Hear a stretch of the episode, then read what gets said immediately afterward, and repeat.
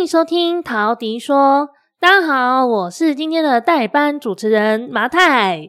我今天呢要来帮大家开箱一本呢刚刚上市、修腾腾的新书，叫做《买房也买自由》。我们很荣幸的邀请到这本书的作者，听说这个是他就这本书上市之后的第一个 podcast 的专访，我们非常的兴奋啊！好，那我们就以热烈的掌声欢迎呃买房也买自由小资族的财富翻身之路的作者陶迪。大家好，我是陶迪。你这一段的介绍，这样可以了吗？可以，可以，可以。我刚刚有点担心没有把书名讲清楚、讲完。什么重录？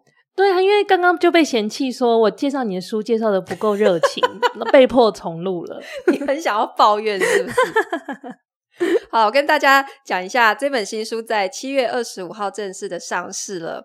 那这一本书非常特别的是手刷版。出版社推出了限量五百本有赠品，这个赠品呢是一个你看房子的时候一定要带去的看房神器，就是卷尺，而且它是五公尺的卷尺。对啊，超赞的，而且真的好实用哦。诶，买到书的人很多人都跟我讲说，也太实用了吧。那当初出版社他跟我提这个 idea 的时候，其实我也超惊讶的。我说：“你们也太有创意了吧？怎么会想到要送卷尺？而且设计五公尺真的是就是超级有经验的人才做得出来的事情。超贴心。因为大部分你在市面上会买到最便宜的卷尺，大概是三公尺。对对对对。然后你到看房现场就会发现根本不够用，那个整个客厅一量全部都超过三公尺。那现在这个限量版呢？据我所知，网络版已经好像买不到了。”但是实体店还有机会，所以如果你还没有买到的话，赶快去实体店看看，可能还有机会找到。对，祝福大家都可以那个买到我们的限量版，因为这真是一个超棒的小礼物。是的，好，那这本书呢叫做《买房也买自由》嘛。但如果呢，有人呢是陶迪第一本书的粉丝的话呢，就会知道陶迪的第一本书呢叫做《不买房当房东》。我每次呢看在书架上面这两本书并列在一起的时候，我就真的是满头问号。就你到底是要要买房还是不买房啊？怎么会差这么多？不是只有你有这个问号，是所有两本书只要放在一起看到的人都会问这个问题。所以你到底是叫我们要买房还是不买房？好，我跟大家讲我的脉络到底是什么。就是因为租房跟买房，其实它不是你只能二选一的问题，它是可以同时存在的。所以就很像三十岁以前我们都是租房，三十岁以后你爸妈就会说啊，你要开始买房子了。我觉得也不是这个时间序的脉络的问题，而是你即使是同一个时间点，你在思考。呃，我什么情况应该买房，什么情况应该租房的时候，它本来就应该是弹性的去思考的。那像我我自己现在，我有买房子，可是我自己住的地方还是用租的。为什么我做出这样子的选择？这就是因为我认为租跟买它，它不是说呃你一定要二选一。其实我我这本书想要跟大家分享，就是说我们用一个理性的。理财的角度去思考，租房还是买房，其实答案会非常的清楚。那用理财的角度来思考买房这一件事情啊，但是我们其实一般人想到买房，就会想到房贷，就会想到身上即将背着的二十年到三十年，甚至于是四十年的债务，嗯，根本就没有办法想象得到，在背着房贷的情况之下会。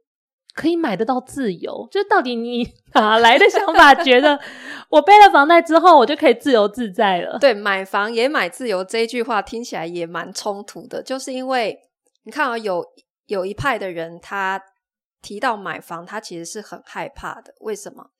他其实就是因为他会认为说，我现在就是要背三十年的房贷，我可能会因此失去财务上面的自由，嗯，甚至是有可能要降低我的生活品质，对不对？嗯。可是也有另外一派人，他就是因为他想要得到财务上的自由，所以他选择买房。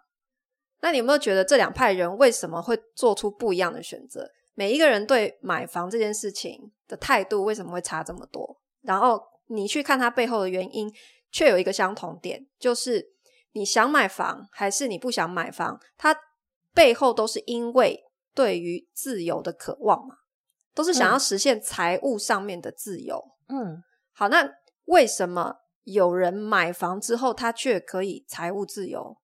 关键其实就是你怎么透过财务的配置，让房贷可以变成一个无痛的存在嘛？但是房贷就是一个每个月要，他会从你的账户里面扣钱的事情啊，他怎么可能无痛呢？嗯，我举一个例子来讲好了，因为我自己在台北市有一间四五十年的老公寓嘛，之前节目有跟大家分享过，那那间。房子我们一开始买的时候也是有想要自己住的。我还记得我们那时候非常彻夜的在画设计图。对，我我真的认真在设计，对，认真设计自己将来要住的这个房子。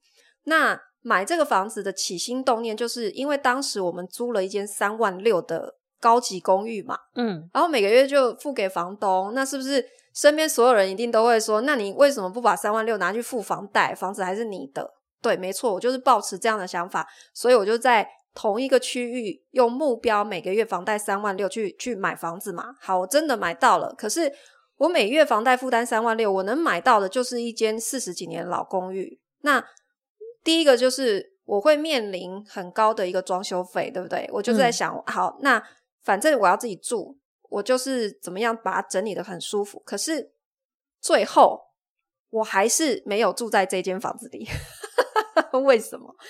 就是因为你在思考你自己想要住的这个居住品质的时候，你赤裸裸面对，就是我以前三万六的时候，我是住在一个高级的电梯公寓里，然后我现在就只是因为人家跟我讲说我要拥有一间的房子，结果我花一样的钱，每个月一样三万六，我现在却是从天堂掉到地狱的感觉，更不用说要花两百多万的装修费。对。那因为那个老公寓，你知道是连一楼大门都没有的那一种，然后整栋楼的人都在等都更，然后楼上漏水下来也不修，而且那个装修费花了就是花了，它就是如果我们自己住进去，那个装修费是没有任何方法可以，它就是沉没成本，对，可以让它变现回来的。所以后来，但但是我没有住，对不对？可是那一间房子房贷我是不是要照付？那我怎么做？我当然就是出租啊。那那一间房子的情况就是，如果我原况出租，我都不要花钱翻修的话，以那样子的屋况，它三房大概租金行情在两万五左右。嗯，好，但是我重新把它翻修之后，每个月收进来的租金是五万多块哦。它不但是完全 cover 我三万六的房贷，现在有升息一点点啊，大概接近四万块，可是还是有剩诶。它不但完全 cover，还是有剩。嗯好，那所以，我这一趴想要分享的重点是说，我们看待买房哦，我觉得你不要局限于自住，因为我身边跟所有同年龄，因为我我们现在这个年纪，其实大部分人都开始在思考，我是不是要买房了，对不对？或者是已经买了，对，或者是已经买，可是还没买，可能刚好就是在面临这个租房还是买房的抉择。好，可是大部分的人面临的问题都是说，他现在住台北市。可他就是台北市买不起，或者说他买不到心目中理想的房子，嗯，然后他就是继续租房子，然后我就会问说：你台北市买不起，你为什么不买其他地方？好，得到的回答都是说：啊，我就住台北，我为什么要买其他地方又住不到？所以，或者说那他会觉得说：啊，可我不想要住去林口啊，我觉得这样上班不方便。呃，这是另外一个问题，就是我觉得第一个问题来了，就是说。买房为什么一定要自住？这是我想讨论的第一件事情。嗯，因为大部分的人都是掉进这个盒子里面，他会认为说，我今天买一间房子就是要解决我的居住需求。可是我用刚刚我自己的例子告诉你的，就是说，诶，你如果是这样思考的话，很明显租房才是比较划算的选择。我可以租到更好的生活品质，诶。我为什么要买房？或是一样的生活品质，其实租房每个月付出去的现金是更少的。对啊，对啊，因为你看台北市，我们随便一间三十平的老公寓，你要买下它的话，你一个月房贷没有背个八九万，你你大概也买不到诶。可是你租下那间房子，租金可能是三四万而已啊。嗯，真的差太多了。所以，我们如果只是要解决居住问题的话，很明显，你也可以透过租房。为什么是要买房？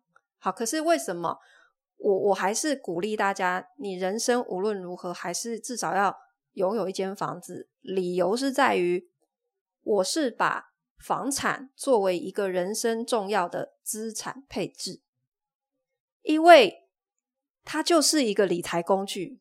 真的，我们我们必须很现实的去看待这件事情。嗯、对，那它为什么是理财工具？你就去问银行，为什么他只愿意接受房子跟土地作为抵押品，他才要借你钱？你就可以知道为什么了。因为房子它就是一个所有的金融工具里面，你最容易说服银行借钱给你的，它就是最保值的一个东西。所以我把买房是视为说，我是为了我以后老了之后退休的生活，先奠定一个收入的基础。因为我要拥有资产，我等老了以后，我没有主动收入的时候，我是不是可以依靠这间房子，我还是保有一些身家？我的思考是这样子的。嗯，但是其实像我自己个人的经验啊，在真的开始去思考到买房这件事情的时候，嗯、我那时候一开始应该是因为你跟我说，哎，我们来认真考虑这件事。我其实没有没有认真的算过自己的财务的状况，在那个时间点，而且我们买第一间房子的时候，马太人在印度。对，我当时就是很忙着工作赚钱。对，然后有一天晚上，我就跟他讲说：“哎、欸，我今天看了一间房子，我决定要下卧了。”然后他超傻眼的，超级傻眼。我其实已经决定要买了，我才跟他讲的。对，那我那时候其实第一个。困扰你跟我讲这件事情的时候，我第一个念头是我到底头期款够不够？嗯，然后我就开始才开始盘整我的财务。我刚刚这是个错误示范，因为你不应该是倒过来的。但是很多人在思考买房这件事情，他可能还没有真的知道他要去买或怎样，可他第一个念头就是我没有头期款啊，对，我头期款不够啊。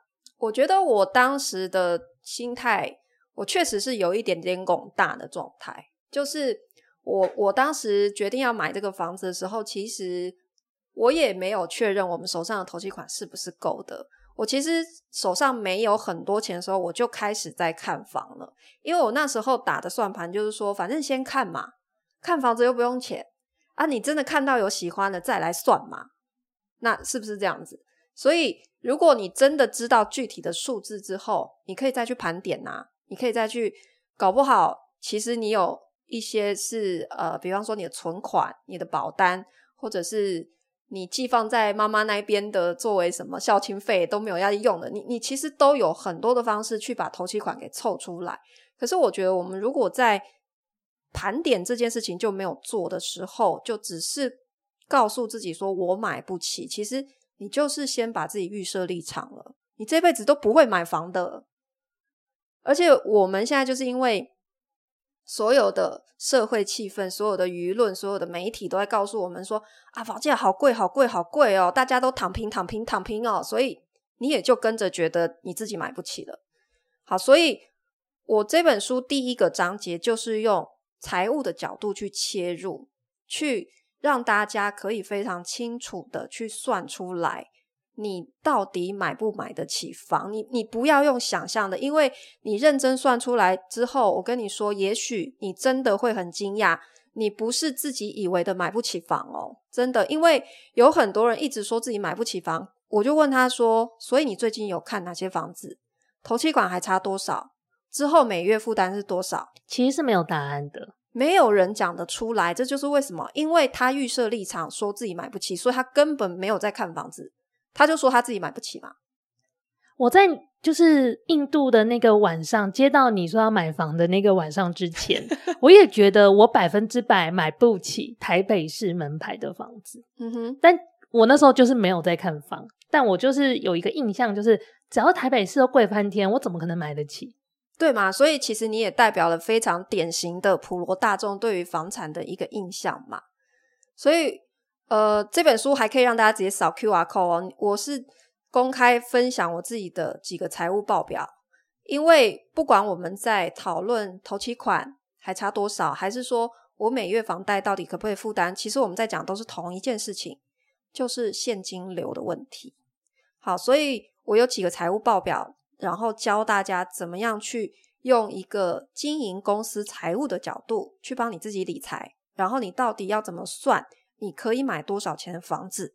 你认真算完之后，你才会清晰的知道说你到底距离买房的目标还差多远，还是其实你是买得起的，只是你对你自己 认识不够彻底，这样子。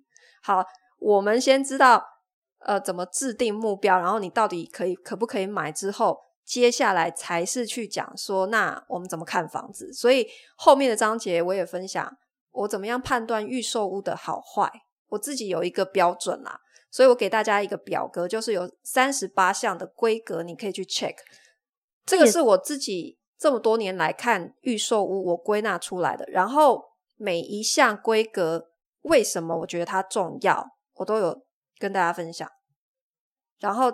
再接下来也谈中古屋应该要怎么挑，毕竟我们是做老屋改造的嘛，所以就是鬼屋看的很多，鬼屋看太多了，所以也也教大家你在挑选中古屋的话要怎么避雷，还有我们自己踩过的坑，就是在 我觉得这本书真的是写这本书的成本太高了，真的成本很高诶、欸、因为我把我们所有踩过的雷都忠实的还原，就是我们在做中古屋买卖交易流程的时候。哇，那真的过程有很多很惊心动魄的故事，啊、被代书恐吓之类的，被黑道恐吓，被代书恐吓都有，哦，状况真的非常的多。所以其实是为什么那些买房的社团有很多人都对买房这件事情充满疑问跟充满害怕，然后很多小问题就会冲上去问。可是其实每个人上去问的时候呢，你没有办法。提供非常充足的讯息的时候，其实路人、网络上的这些路人也没有办法给你一个正确的答案。所以，与其就是碰到问题，然后整个吓歪，我觉得就是在买房之前先做好准备，看看别人踩过什么雷，对，是蛮重要的一个功课。对啊，所以我我写这本书，我觉得它的定位除了它是一个买房的工具书以外啦，那也有一些心态上面的一一些探索，比方说。我很想带着大家一起去探讨移居自由的可能。嗯，就是我一定要一辈子住在同一个城市里吗？就是我我必须受限在这个生活范围里吗？我有没有可以移动自由的可能？嗯，我是不是可以不受呃房子的原因去把我局限住？我可以很自由的到不同的城市里面去过生活，对，那所以我这样子的思考之后呢，我在全台湾各地其实都有在看房。所以这本书除了聊你在台北的买房的经验以外，它也聊你在全台湾各地，包括像在台中啊。台南啊、高雄啊这些地方的一些观察，然后你怎么挑建商？对，然后你到当地怎么做功课嘛？对，因为如果你不是第一次收听我们的节目，你应该知道，其实我是一个蛮鼓励大家脱北的人。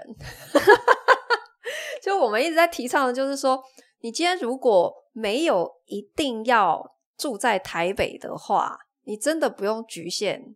就是你，你可以认真思考南漂的可能。嗯，那我里面真的分享蛮多故事，是我在当地看到的所见所闻，我见到的一些人，他们怎么样去实现他们心目中宜居的理想生活的。他们最后都不是选择住在台北的，可是他们过着比以前在台北更好的生活，他们怎么做到的？啊，你说的我都好羡慕。那你可以可以跟大家分享一下这本书你最喜欢的部分吗？因为你就是全台湾各地都都聊了，然后台南啊、啊高雄啊什么都聊了嘛。有没有什么我？跟大家分享，就是台北看房、台中、台南跟高雄这四个城市我的看房的经验观察，然后跟大家讲怎么挑建商这样。可是其实整本书我里面最喜欢的一趴是我在台东。找地想要自地自建 发生的各种故事。我刚刚自地自建真的是很多人心中的梦想，因为很多人觉得城市里面就是房价太高买不起啊，所以就会幻想说我去乡下买一块地盖自己的农舍就可以自给自足了。这样，那你走了这一招，你的答案呢？我的答案在书里面，我先不要破梗啊，破梗就没有意思了。但是我真的是用非常实地的。自己双脚走出来的经验，把我看到跟大家分享。因为讲自地自建这件事情，哈，你会发现市面上的书，它都是教你非常技术性，你不要教你怎么盖房子，怎么监工，对不对？嗯，怎么就是那些很技术，都是你已经有了一块地之后，对对对，然后你可以盖房子之后，你会发生，你会面临的一些问题，对，或者是怎么去贷款啊，这一些问题。可是没有任何人会去告诉你说，在这之前，你怎么样去思考，你为什么要自地自建这件事。嗯，好，再讲一个更具体，就是甚至没有人会教你怎么挑一块地，或是怎么找到哪里有卖地的资讯。对啊，这些其实都都是美感。我当初想要去台东看地，我就是没有任何人教我的。嗯，我真的我想要去上课都没有人在教，那我怎么办？我就只能自己硬用自己的双脚走出来啊，然后想办法打到当地去，跟各式各样的人聊天，去聊出来。然后最后再总结出来跟大家分享说，哦，原来我从看地的过程里面学到了什么，地要怎么挑，要怎么看，会有哪些的问题，这样子。我觉得这本书我自己读完，我觉得很重要的一个一个思考吧，是说他除了教我们，第一个是用财务的角度去思考买房这件事情，买啊或租啊这件事情，接下来呢就分享陶迪分享了他在各地看房买房发生的一些。实际上的一些经验，跟他怎么去思考，他在这过程中碰到的困难。那我觉得更重要的是，无论你住在哪里，无论你选择在哪里买房，他还是扣回他一开始这本书的书名要给大家带来的很重要的一个概念，就是无论你住在哪里，无论你买哪里的房子，你都是自由的，你都可以透过很良性的财务的安排跟这个。物件的挑选，来达到你财务上的自由，甚至于达到你宜居上的自由。对，所以这整本书为什么命名叫做“买房也买自由”？其实他想要讨论的是三个自由。第一个就是财务上的自由，这是最现实的嘛。我们怎么样透过比较弹性的买房、租房的思考，去实现财务上的自由？这是第一点。第二个，我们怎么样去实现？宜居的自由，地理上的自由，我可以不要把自己局限在就困在一个地方，我可以不要因为受限于我居住的房子或者是地点，我被迫选择这样子的生活，这是第二个自由。那最后一个自由就是心灵上的自由，因为当你拥有了财务上的自由，还有移动的自由，你的。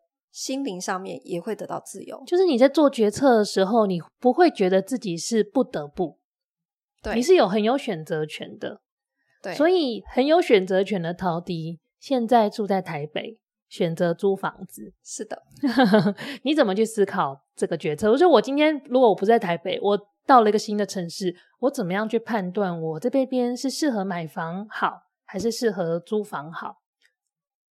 你要在一个地方决定说你要租房还是买房，其实你直接用一个数字去判断，就是房价租金比。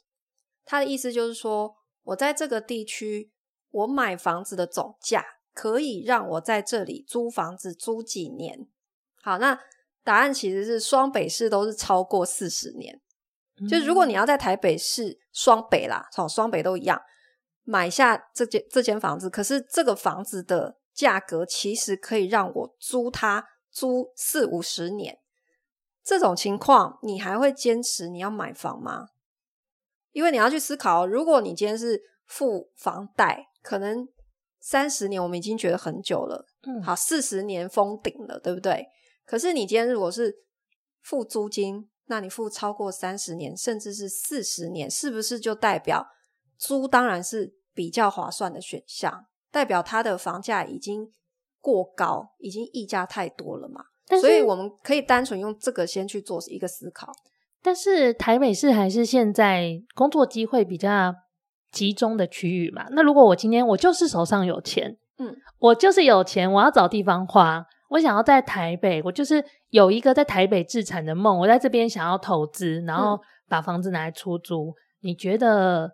以你现在走过这一招，你还推荐这样的做法吗？我认真说啊，如果你真的是一个钱多到不知道怎么花的人，其实你要买哪里都可以，是不是？是不是那个？也是，你要买伦敦，你要买纽约都可以啊，没有一定要买台湾啊。好，可是如果我们现在讲的是说，我们怎么样在有限的预算里面，然后达到一个最好的投资报酬率，我们讲的是你想要从买房，然后又可以获得一些租金收入这样子的投资的话，那。其实我们的思考跟我刚刚讲房价租金比的逻辑也是相似的，就是说我今天如果租跟买比起来，它的很明显是租比较划算，那就代表这个地区你买房来出租，租金的收益也是相对不好的。所以你看啊，以双北市的例子来讲，房价租金比超过四十，那其实你去算啊，那投报率其实都是低于两趴的嘛。对，那如果我两趴的意思就是说，你要付五十年的租金，它才会回本呐、啊。那如果同样一笔钱，我拿去买台中呢？台中的话，爽度应该会高非常多。台中哈，我我是觉得，for 自助来讲，非常的舒服。嗯，其实台中是一个蛮宜居的城市，但是它是台风结界。台风结界都听说台风来，然后台中还是台中很少下雨，天气很，很好。我真我真的觉得台中其实蛮适合退休的，而且我要强调，就是我在书里面也有写，我跟你说，全台湾最好的建商盖出来的房子，真的都是在台中。当然，你台北会有顶级豪宅，问题是人家台中顶级豪宅大概就是七十万，已经已经快要天花板了。啊有少数极端到九十万，可是你要买下一样品质，你在台北没有三百万可能买不到。嗯，但我们不要讲 CP 值很高就对，CP 值很高，就是我们不要讲那种超级豪宅，我们就讲一般普罗大众。我跟你讲，台中建商是最重视品牌的，所以如果你真的有去台中看房子，你就会发现说，台中建商盖出来的房子，真的你一看就会比较喜欢，而且台中的建商都在拼服务。对，他们的配套服务真的都很很像饭店。我跟你说为什么？因为九二一大地震之后，中部是最直接的受灾区嘛。嗯，所以台中的建商他们是最早受到就是灾后重建的冲击，所以他们是最早进入很竞争的。某个程度，他们也受到红利，就是一个。快速发展的红利。对，所以其实台中建商是最早开始，比方说他们重视建材的工法，嗯、要抗震耐震那一些的。嗯、所以你现在如果去台中看房子啊，你问那个建商说：“哎，那你们有没有什么什么制震工法啊？那些避震什么的？”我跟你讲，你会被建商笑，他会跟你讲说：“嗯，这都是基本的啊，我们二十年前就已经这样做了。”他们二十年前早就已经把这些什么耐震功法都视为基本的，所以台中的建商不会再拿耐震功法来做主打。他们现在早就已经进入软服务的一个阶段了，所以台中现在竞争的是像六星级酒店的那一种物业管理的服务了。另外，我其实也蛮想要讨论高雄的，因为高雄是一个高雄的房地产市场，我真的有点看不懂。它就是起起落落非常明显的一个地方。我跟你说，高雄我也看不懂，全台湾我就高雄看不懂，因为高雄现在我觉得它的建商在全雄割据的阶段非常的混乱，参差不齐。所以像我刚刚讲台中啊，台中你其实只要有做功课，你很难踩雷耶，因为你问任何一个台中人说，诶，你心目中好的建商是谁？大家答案都非常一致的，就是只是说啊，你是属于首购型的建商，还是换屋型，还是豪宅型的，每一种都有，就是建商它是定位在某一个区域的嘛，哈、嗯，所以你都可以问到，所以不会踩雷啊。可是高雄不是诶、欸，你问每一个人心目中好的建商，答案都是不一样的，然后列出来几十间，你根本就挑不出来，所以还没有一个领头的品牌，没有，真的没有，有少数点名比较多的。我也认真说，我觉得也不怎么样。好哦，就是那 你也想赶快带过去，对不对？你让我讲完这一趴，我要解释的清楚一点，才不会得罪人。我的意思就是说，在高雄，如果你想要不踩雷的话，比较好的方式是怎么缩小范围？我的方式是，我先按区域，然后挑出建案，然后再根据建案去调查这个建商的口碑，这样比较快。因为我一开始是反过来，我一开始就是先搜好的建商，嗯、然后想说再去看他们建案。我跟你讲，真的整理不出来。嗯，你要反过来才会比较快。好，但是其实最后大家都知道，有听节目的人就知道，陶迪最后是选择买在了台南。对 虽然他到处看，到处看，然后最后选择买台南。那、嗯、这本书里面其实也有非常详细的跟大家分享你做这个决策的原因嘛？对。就是不管是自助考量还是投资考量，那我在呃台南这一趴，其实我也分享我我分别是怎么思考的啦。那这本书的最后一篇，呃，有一个章节比较特别，就是我们刚刚讲的全部都有可能是你是否自助观点去考虑。可是如果你真的是有闲钱想要投资的话，你应该怎么样挑房子？我专门有一个章节教大家，嗯、因为从我们自己做。包租代管的这个实务经验来跟大家分享，你怎么样挑出一间出租不败的房子？它有哪些关键要素，以及投报率怎么计算，成本怎么控制？这真的很重要诶。对，其实大家买房 in the end 除了自住，其实最后都会想说：哎，我不住了，我就把它租出去就好了。可是有时候你只考虑到自住，其实你最后想要出租，也是不一定那么容易的。其实我跟你说，没有所谓自住兼投资的房子。当你想要这样挑房子的时候，你最后挑出来一定都是不上不下的。就自住你也住不爽，出租投报率效果也不好，嗯、卡在中间。真的哈，自住跟投资它的选屋逻辑是完全不一样的，一定要分开来思考。好，那我知道呢，其实有很多听众朋友，或是有很多你的粉丝啊，每天呢都有人私讯来问说。老师，你的爆租实战班到底什么时候要开课？嗯，好多人在问，然后我们也很不好意思的说，我们就真的还没有准备好，真的要求很严格。可是我要强调，我们一直都有在准备，那但是准备的时间比我们预期的还要长。哎，那我那我可以原因就是因为既然要改版，那我希望做到最好。那我可以透露一些新的实战班的一些什么？你要做什么？因为其实呃，有上过课的人应该知道，就是我们在疫情期间呢，我们的包租实战班呢是改成了线上互动，就是线上课的形式。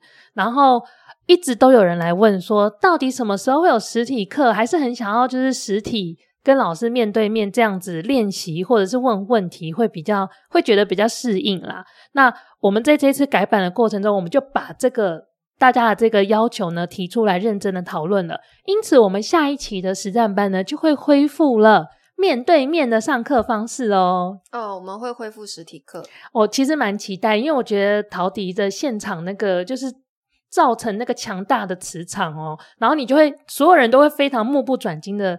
被他那个磁场吸过去，觉得这个现场那个氛围，我是非常 enjoy 啦。据说我上课的样子跟本人落差很大，我自己是不知道，也是你们跟我讲我才知道的。就是你上课的时候，可能不知道是不是有高僧在旁边念咒，就每个人都会被吸过去这样。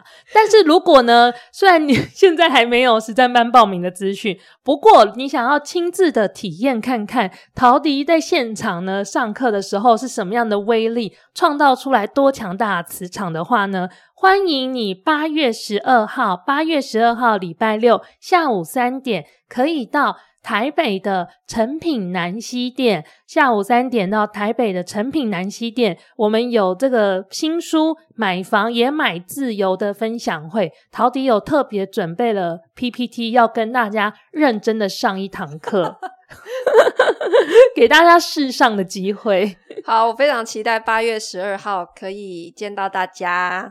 好哦，那我们就八月十二号见啦。谢谢你收听陶迪说我们下次见啦拜拜。拜拜。